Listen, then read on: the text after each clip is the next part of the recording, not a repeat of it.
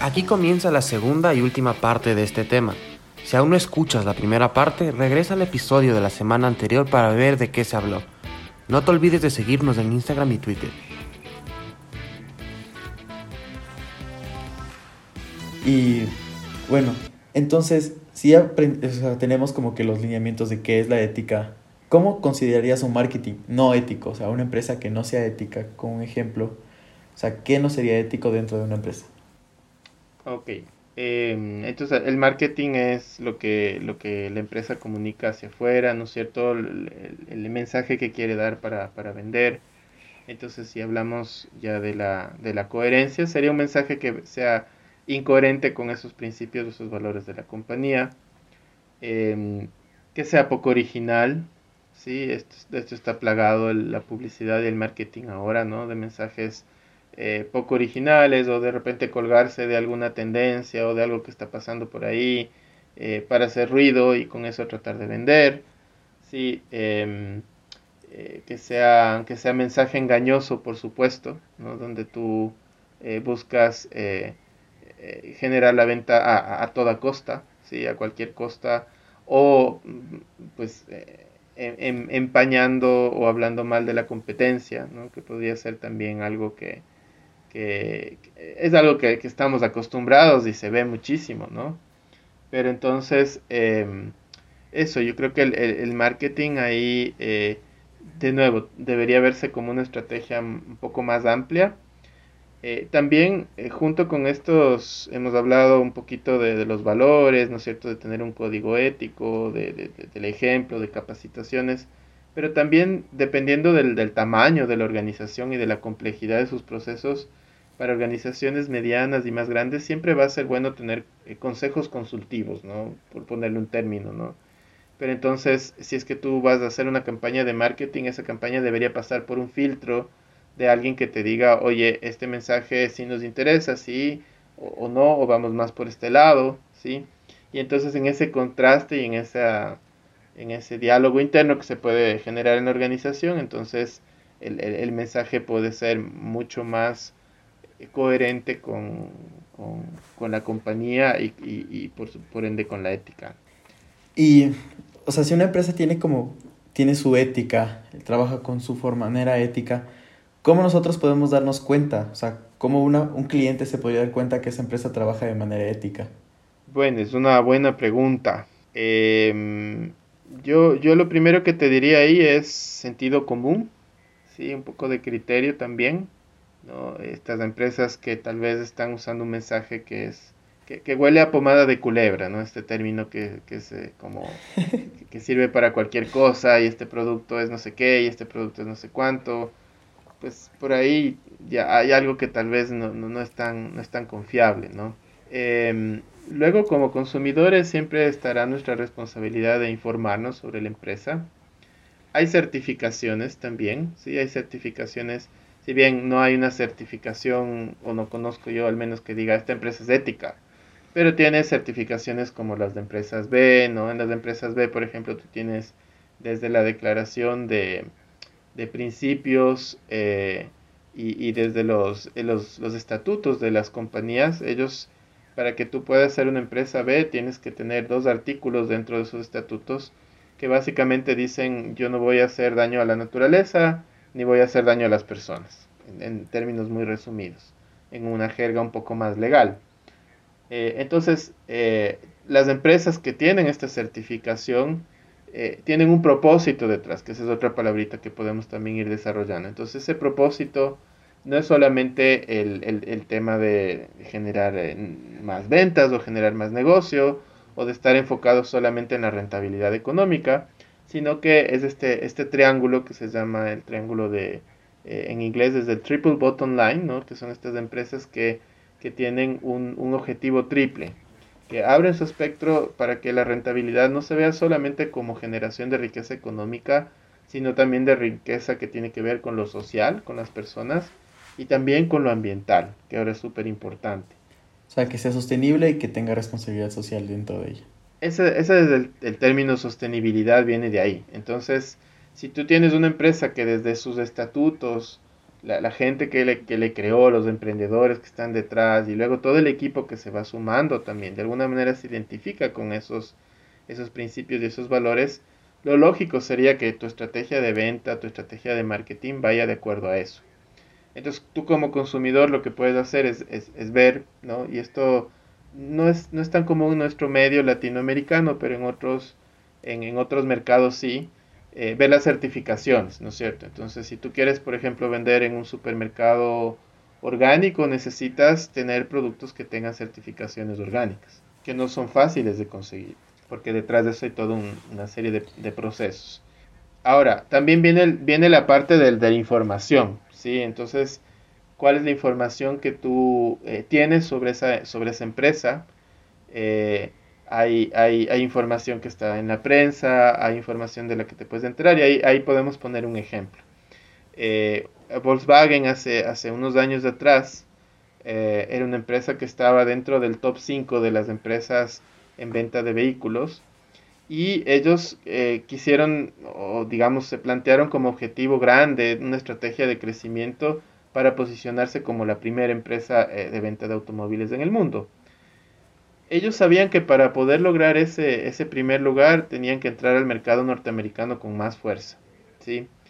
Eh, pero había un tema en, en, los norteamericanos nunca no veían muy bien a la, a la, a la marca Volkswagen. ¿Por qué? Porque Volkswagen eh, fue una empresa que despegó eh, en la Segunda Guerra Mundial, que tiene, tiene un, una, una, cosa ahí con, con el nazismo. Incluso el, el Volkswagen Escarabajo, que es, el, uno de los modelos de autos más vendidos en el mundo, eh, fue promovido por Hitler como el auto del pueblo, ¿no es cierto? Así se le conocía y, y se invirtieron recursos en, en, el diseño de este vehículo y todo para que se pueda vender. Entonces, por una natural situación, los norteamericanos no, no, les, no, le, no le, querían mucho esta marca. Eh, y entonces Volkswagen desarrolló este modelo de, de, de motores, los TDI, eran unos modelos de, motores a, diésel y turbo, eh, más pequeños, más eficientes que los que existían en ese momento, estamos hablando de fines de la década de los 90 más o menos, y eh, con, esos con esos motores eh, ellos pretendían conquistar el mercado norteamericano, habían condiciones, la, la, gasolina estaba muy cara en ese momento, no acuérdate de las guerras del Golfo y todo eso, y entonces el diésel como es un combustible más barato, eh, eh, entonces eso, eso podría favorecer a, vender estos vehículos de mejor manera. Pero dentro de toda esta estrategia y el diseño de los motores, eh, resulta que estos motores no eran tan, tanto menos contaminante como Volkswagen los hacía parecer.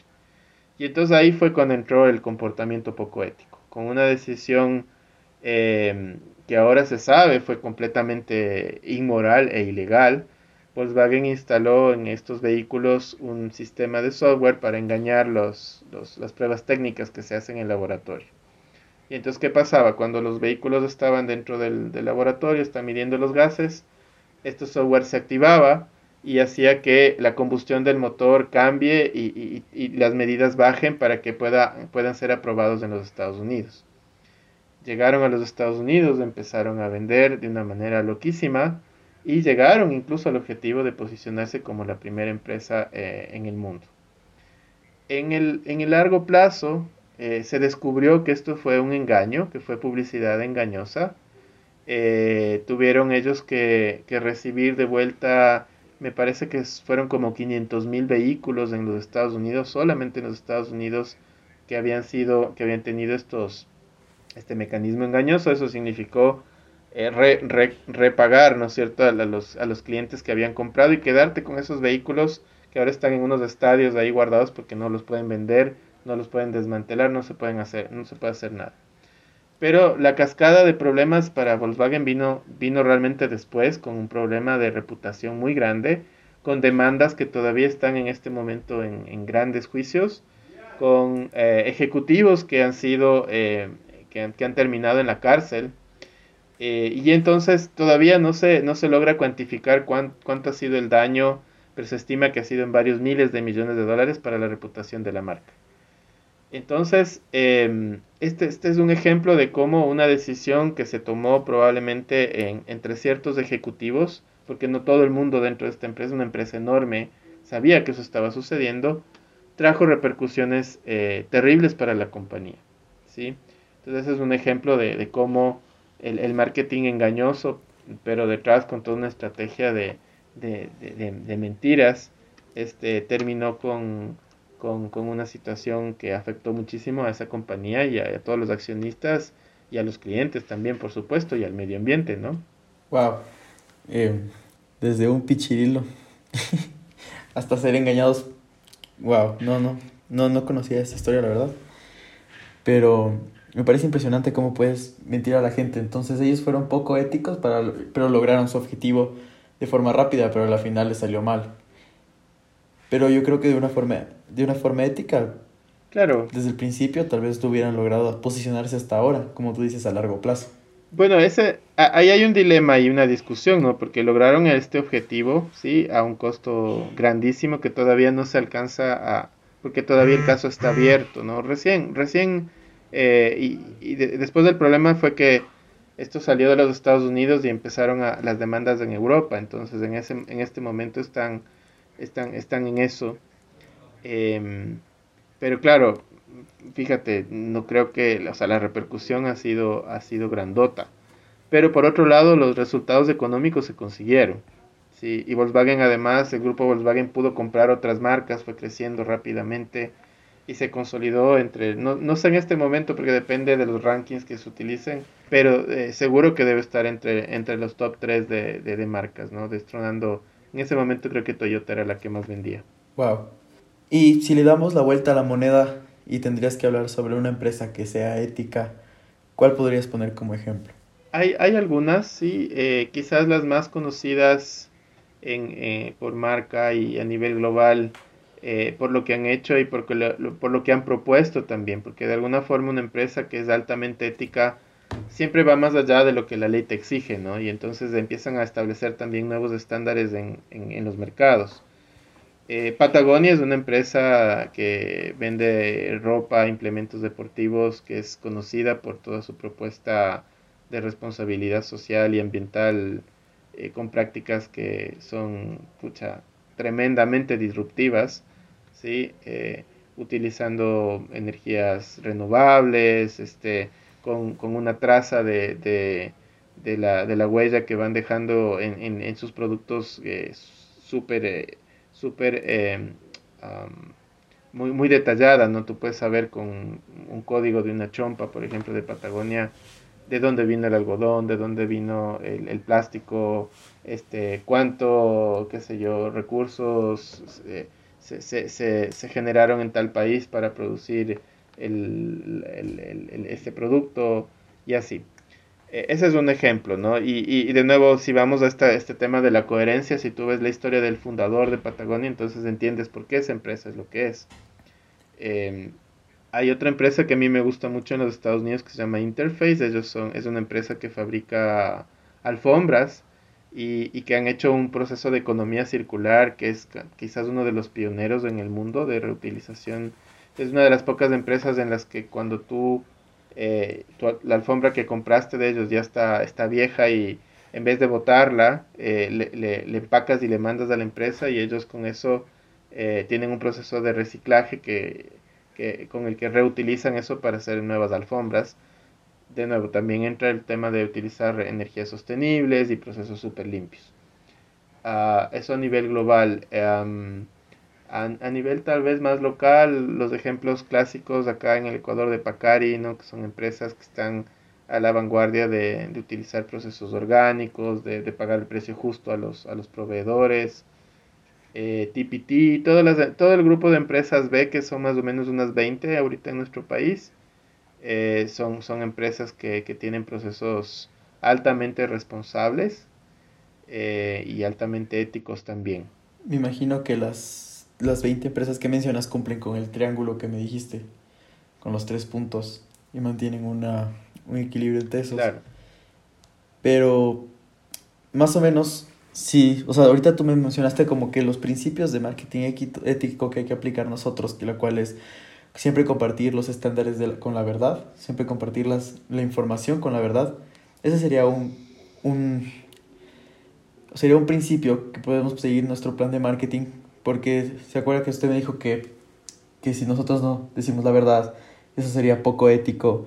También para poder llegar a la ética personal desde el marketing, la publicidad, la publicidad que hacemos debería diferenciarse claramente de las otras empresas, no ser, o sea, ser originales, no, no copiar a los demás. Y esos son dos principios que se pueden practicar, que se practican para poder ser un marketing ético. Pero desde un punto de vista tuyo, ¿qué recomendación podrías dar a las empresas de hoy en día para poder dejar como que como que cómo ellos podrían mezclar su empresa con algo ético y así a largo plazo salir adelante, o sea, sacar un, el jugo de esto, ¿qué, recomendación les darías? Eh, a ver, yo te voy a, plantear ahí una paradoja. Una paradoja es, eh, es, uh, es, como algo que suena poco lógico, ¿no? algo que no, no, no se entiende tal vez de principio. Y me gusta mucho un término de, que viene del zen japonés. Y, y este término en japonés es shikantasa. Shikantasa se traduce como sin afán ni espíritu de provecho. ¿sí? Entonces, yo te citaba este, este texto que, que es, es, es, muy recomendable en la estrategia de negocios que se llama la estrategia del Océano Azul. Eh, sería justamente tratar de hacer lo que eh, lo que sea coherente con tus propios principios y valores, ¿sí? Y no lo que todo el mundo está haciendo, ¿ya? Entonces, uh, te voy a poner otro ejemplo concreto. Uh, este es el caso de un... Este es un caso... Todo, todo lo que te contado es real, ¿no? Uh, este, es un, este es un señor eh, gerente de una, de una empresa farmacéutica aquí en el Ecuador.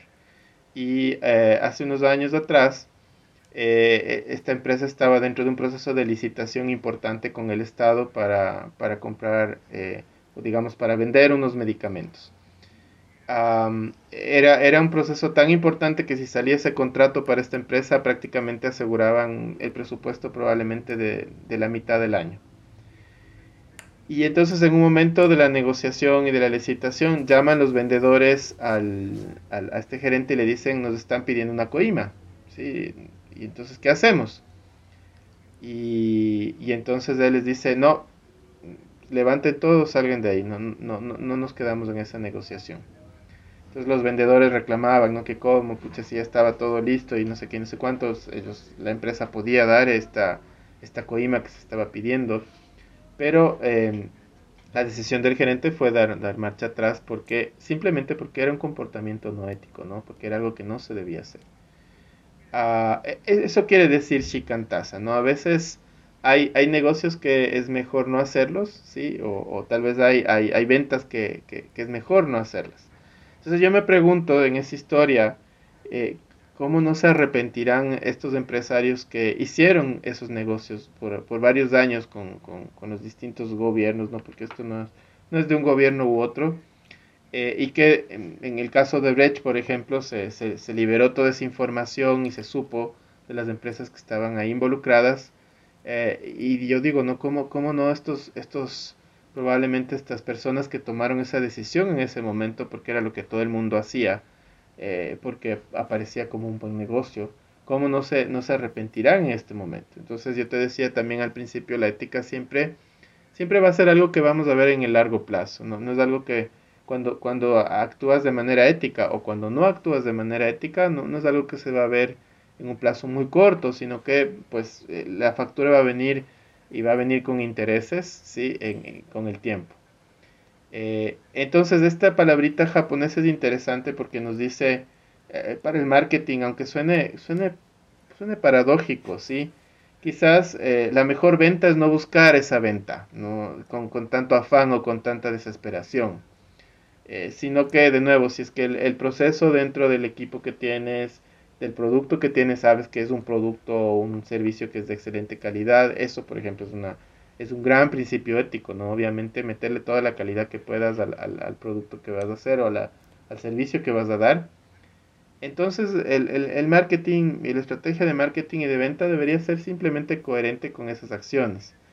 Eh, sin necesidad de, de sobrevender el asunto o de meterle mucho mucho mucho recurso para que eso para que eso funcione y venda no se va a vender solo Eh, entonces, e, eso quizás sería una, una, una idea, una recomendación que puede sonar como eso, muy contraria, ¿no? Porque a veces, claro, el rato que tú estás en el mercado y es, es chacal ahí todo y, y, y, los competidores están haciendo todo por vender, sí, es como que tú de repente tomas un camino distinto, ¿no? Más bien solitario, pero en el largo plazo eso puede traer eh, muy buenos resultados.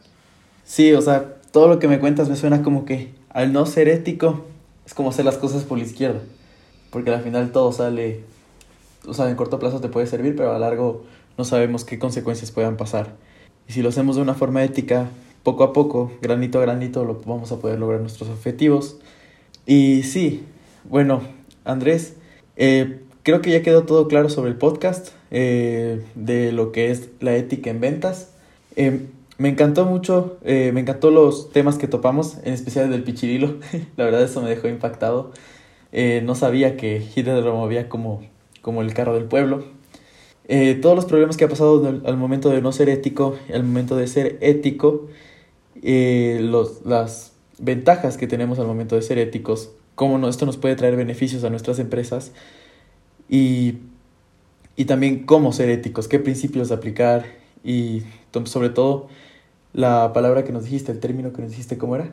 Ah, en japonés shikantasa, quiere decir eh, sin afán ni espíritu de lucro de provecho. O sea, ser bueno porque tienes que ser bueno nomás, no, no porque, porque vas a sacar algo de provecho de eso. Y, y yo agregaría algo más, ¿no? O sea, en los negocios, eh, nada, nada, nada te va a pagar la tranquilidad de conciencia. O sea, decir que yo hice bien las cosas que tenía que hacer. Eh, tampoco la ética es algo que siempre es perfectible, ¿no? Entonces, eh, y nos vamos a encontrar con estos dilemas en los que tienes que tomar decisiones. Sí, o, me voy por el lado más, más utilitarista productivo o me voy por un sentido más altruista de responsabilidad social. Hay que encontrar un equilibrio en eso. Y, es, y esas encrucijadas y esos dilemas nos vamos a topar eh, con frecuencia, ¿no? y ahí hay que tomar decisiones. Pero si es que si es que la ética es algo que está siempre por ahí, ¿no? O sea, qué es lo correcto, qué es lo coherente conmigo. Al final del día vas a tener esa, esa, esa tranquilidad de conciencia que es impagable. Es tal y cual como haberle mentido a alguien, que la conciencia te queda intranquila. Exactamente. Que sabes que te salió bien porque lograste mentir, pero la mente te queda mal porque sabes que le mentiste. Exacto. Bueno, Andrés, yo te quiero agradecer por haber estado con nosotros hoy en el podcast por haber participado y muchas gracias por habernos compartido tus ideas, tu forma de pensar y los ejemplos que nos, que nos compartiste. La verdad fue un, un, fue una charla muy interesante, muy enriquecedora para mi persona y espero que para todos nuestros oyentes de la Quinta P igual lo sea. Te agradezco una vez más por tu tiempo y por haber acompañado al Club de Marketeers el día de hoy. Muchas gracias Andrés. Gracias a ti Samuel.